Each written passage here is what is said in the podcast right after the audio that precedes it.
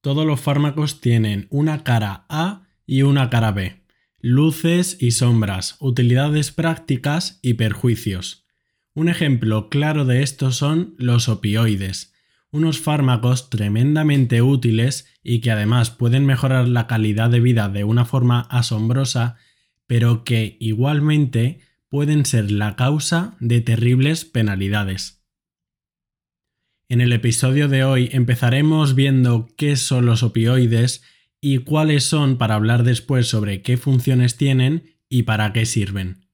Además, veremos qué problemas tienen y comentaremos sobre la crisis de los opioides de Estados Unidos, de la que es posible que hayas oído hablar.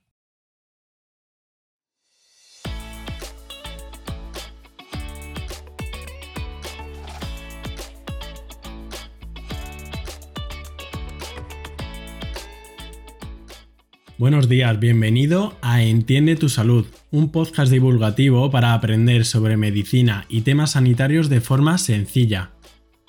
Yo soy Gonzalo Vaquero y me puedes encontrar en la web entiendetusalud.es, en las redes sociales arroba entiendetusalud y en el correo electrónico entiendetusalud.gmail.com.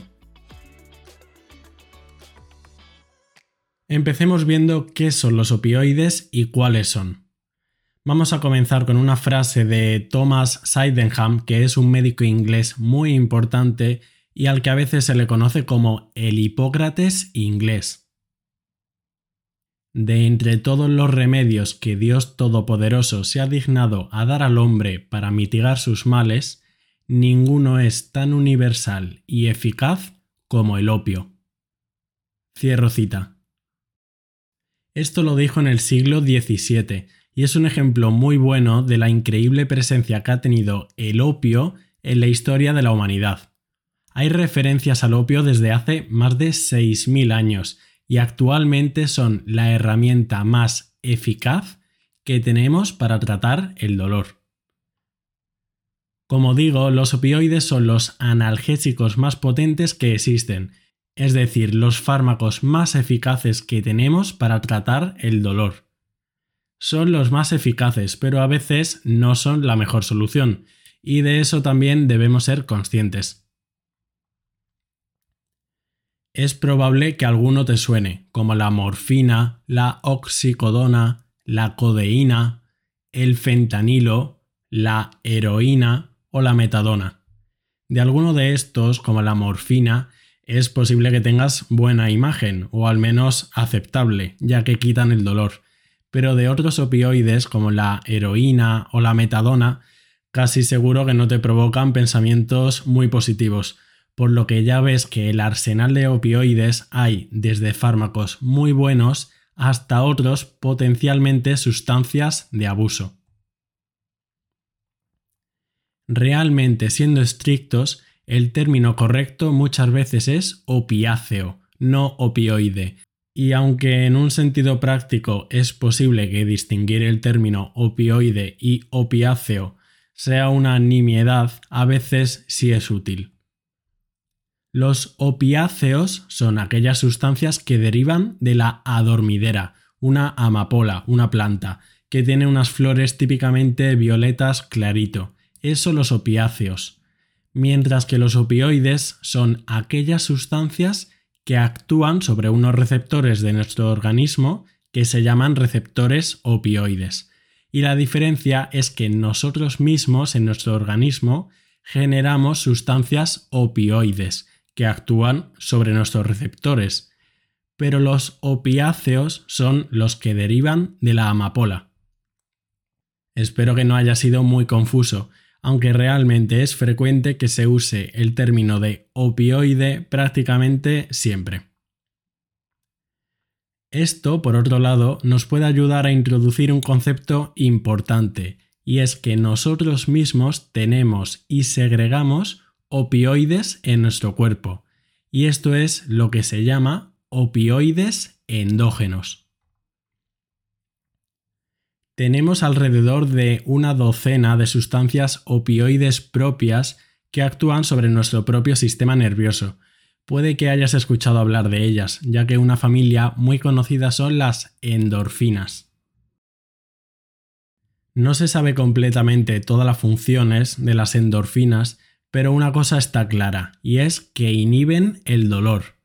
Es decir, nuestro propio organismo tiene un mecanismo interno para eludir el dolor, y una de estas vías es por medio de los opioides endógenos. Y por cierto, antes dijimos que se usan opiáceos desde hace más de 6.000 años, pero este sistema de opioides endógenos de nuestro propio organismo no se conoció hasta principios de los años 70, del siglo XX, claro. Vamos a ver ahora qué hacen los opioides y para qué sirven. Los opioides producen analgesia, alivio del dolor. ¿Por qué? Porque actúan directamente en nuestro sistema nervioso central, directamente en el cerebro. Lo que hacen es activar neuronas inhibidoras del dolor y además inhiben a aquellas neuronas que se encargan de transmitir la información dolorosa. Es decir, inhiben tanto a las neuronas que transmiten el dolor, pero al mismo tiempo potencian a las neuronas inhibidoras. Voy a repetir algunos de los fármacos opioides más comunes para que nos acordemos. La morfina, la oxicodona, la codeína, el fentanilo, la heroína, la metadona y la loperamida. Hemos comentado que los opioides actúan en el cerebro, pero realmente también hay receptores para opioides en muchas otras partes del organismo, desde el intestino hasta en el riñón, y esto explicará la razón de algunas de sus acciones. El principal efecto de los opioides es la analgesia, yo creo que eso ha quedado claro. Otros efectos que pueden tener son las modificaciones del estado de ánimo, normalmente mejorando en cierta medida el estado de ánimo, y también la somnolencia, la tendencia a dormirse.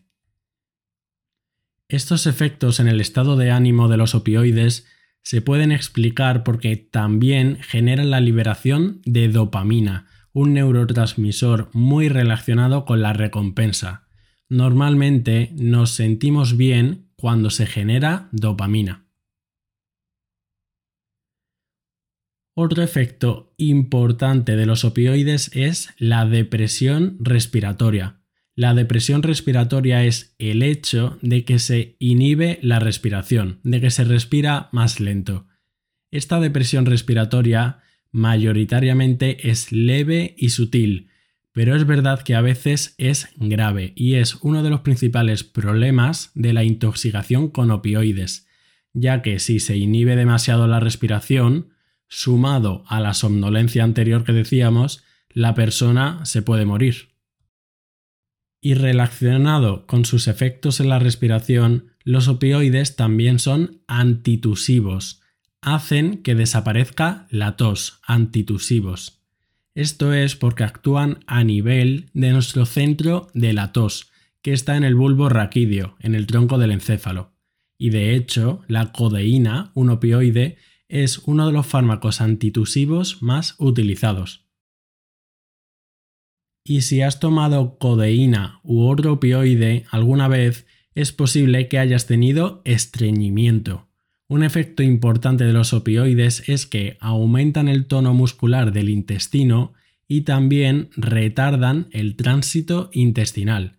Y por el propio enlentecimiento del movimiento intestinal se da una mayor absorción de agua en el intestino. O sea que en definitiva tienden a provocar estreñimiento. A esto, como casi todo, le podemos sacar un lado negativo y otro positivo. Algo beneficioso sería, por ejemplo, en los fármacos antidiarreicos, como la loperamida. Es decir, podemos usar opioides como la que he dicho, la loperamida, para paliar algunos episodios de diarrea.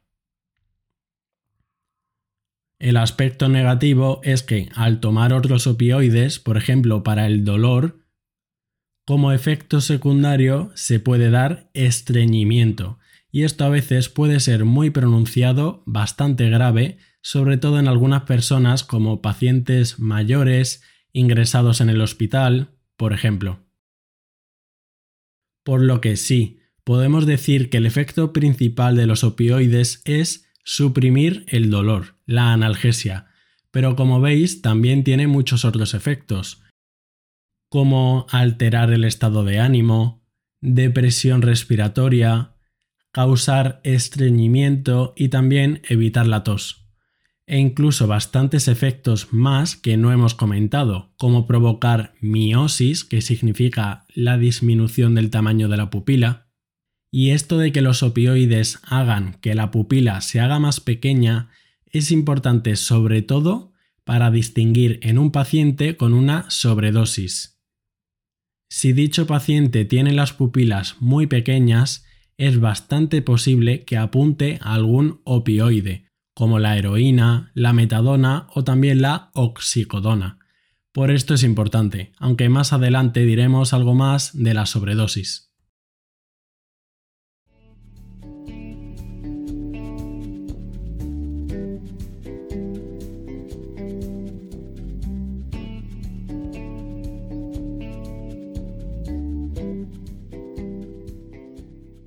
¿Qué problemas tienen los opioides? Pues muchas de sus reacciones adversas pueden deducirse de sus propios efectos. Por ejemplo, el riesgo potencial de causar depresión respiratoria, de inhibir la respiración y que sea un peligro vital de la persona. Es verdad que muchas veces el riesgo de depresión respiratoria está sobreestimado, y ocurre sobre todo en casos de sobredosis, no con las dosis terapéuticas. Pero sí hay que tener cuidado si se toman opioides y otras sustancias depresoras que puedan afectar al aparato respiratorio, como por ejemplo el alcohol, anestésicos o incluso otros opioides. Un efecto secundario que tienen los opioides y que no hemos comentado es que típicamente provocan náuseas y estimulan el vómito. Aquí puede haber diferencias entre personas, pero aunque las náuseas nos pueda parecer a priori algo banal, realmente puede ser muy molesto. Otro efecto secundario que podemos extrapolar de sus propias acciones es la somnolencia, que puede llegar a ser un problema cuando se reduce la capacidad de relación de la persona con su entorno. E igualmente recordad el estreñimiento que podían provocar. Pero uno de los principales miedos respecto a los opioides no cabe duda que es su potencial para provocar adicción, tolerancia y dependencia. La adicción se manifiesta como el deseo compulsivo de consumir una sustancia. Recordad que los opioides activan a los circuitos de dopamina, de recompensa, y esto genera un cierto estado de bienestar. Esto básicamente es lo que hay detrás de todas las adicciones. Si bien es cierto, la adicción es muy raro en pacientes con un tratamiento pautado de opioides para el dolor a largo plazo, prolongado, pero los opioides son unos fármacos que sí tienen riesgo de generar adicción. La tolerancia es la necesidad de ir aumentando la dosis progresivamente para conseguir los mismos efectos y en los opioides también ocurre el síndrome de abstinencia, es decir, síntomas cuando se interrumpe el consumo crónico de una sustancia. No nos vamos a meter demasiado en el síndrome de abstinencia porque de hecho ya tenemos un episodio dedicado especialmente a ello, que si te interesa es el episodio número 17. Es verdad que los opioides tienen riesgos asociados, pero muchos sanitarios y pacientes tienen demasiada indecisión y duda en cuanto a usar opioides, por el riesgo de adicción y también de efectos secundarios. Pero el médico no debe vacilar en el uso de estos analgésicos en personas con un dolor intenso y agudo, porque de hecho uno de los errores más frecuentes que comete el médico al tratar el dolor intenso con un opiáceo es prescribir una dosis insuficiente. Ya vistos los efectos y potenciales problemas de los opioides, vamos a hablar un poco de la toxicidad aguda, cómo se presenta y qué se puede hacer. Y después hablaremos un poco sobre la crisis de los opioides en Estados Unidos. La toxicidad aguda por opioides hace referencia a un consumo exagerado de estos en un corto periodo de tiempo, y es importante porque incluso puede peligrar la vida. ¿Cómo distinguirlo? Los síntomas más característicos son una depresión respiratoria que provoca que disminuya el oxígeno en sangre, y esto puede llegar a provocar un coma. Otra cosa importante es que la persona típicamente tiene las pupilas puntiformes, muy pequeñas, y en niños además puede haber convulsiones. ¿Y cuál es el tratamiento de la intoxicación aguda? El tratamiento principal es con un fármaco llamado naloxona. La naloxona consigue revertir los efectos de los opioides y aquí pueden llegar a salvar a la persona. De hecho, es frecuente que personas adictas a la heroína o que consuman opioides de forma rutinaria, bien sea de forma terapéutica o recreativa, tengan esta sustancia, naloxona, para revertir una sobredosis o una toxicidad aguda si se presenta.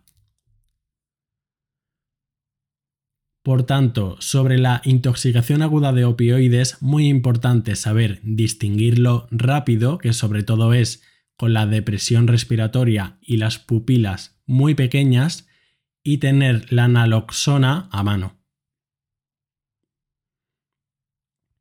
Demos ahora un apunte de la crisis de los opioides de Estados Unidos, ya que es uno de los motivos más importantes de la reticencia actual para tomar este tipo de fármacos. ¿Qué ha pasado en Estados Unidos?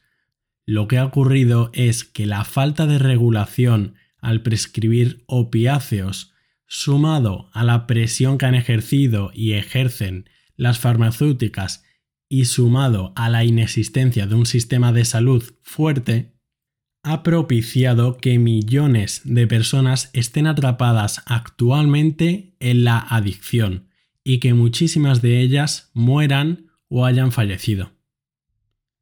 La epidemia de opioides en Estados Unidos empezó más o menos en la segunda mitad de los 90 y las víctimas se cuentan en decenas de miles cada año. Entre el 1999 y 2019, es decir, en 20 años, casi medio millón de personas murieron por sobredosis de algún opioide, bien ilegal o recetado. Esto representa el 70% de las muertes por sobredosis de droga en Estados Unidos.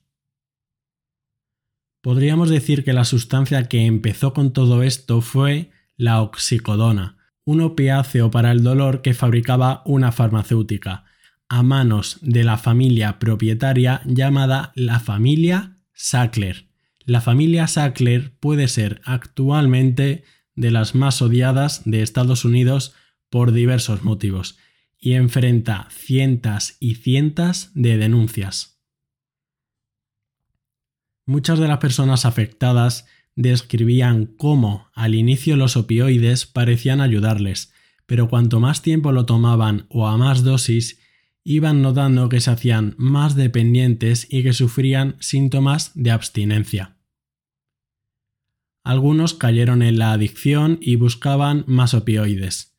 Visitaban más doctores para tener más recetas, buscaban farmacias online, robaban a amigos, o algunos recurrían a fuentes más baratas, como la heroína. Y no cabe duda de que uno de los factores más significativos que contribuyeron a la epidemia de los opioides fueron los mensajes engañosos por parte de la industria farmacéutica, pero no nos engañemos que responsabilidad también tenían los médicos, los farmacéuticos, los propios pacientes y todo el sistema sanitario en su conjunto. Estados Unidos representa el 5% de la población mundial, pero toma el 80% de los opioides de prescripción médica. Actualmente en Estados Unidos hay más gente que consume oxicodona que marihuana, por lo que está muy muy extendido. Es un problema muy complejo, muy intrincado y que no podemos analizar ahora en un momento, pero si te interesa el tema para conocer sus orígenes, te recomiendo un libro que se llama El Imperio del Dolor, del periodista Patrick Raden Kiffy, del que además tengo una reseña en el blog, así que te la dejaré enlazada en la descripción del episodio por si te interesa. Y hasta aquí el episodio sobre los opioides. Espero que hayas podido entender de una forma más global para qué sirven y qué efectos tienen estas sustancias, y que al mismo tiempo te haya hecho reflexionar de los potenciales riesgos que presentan.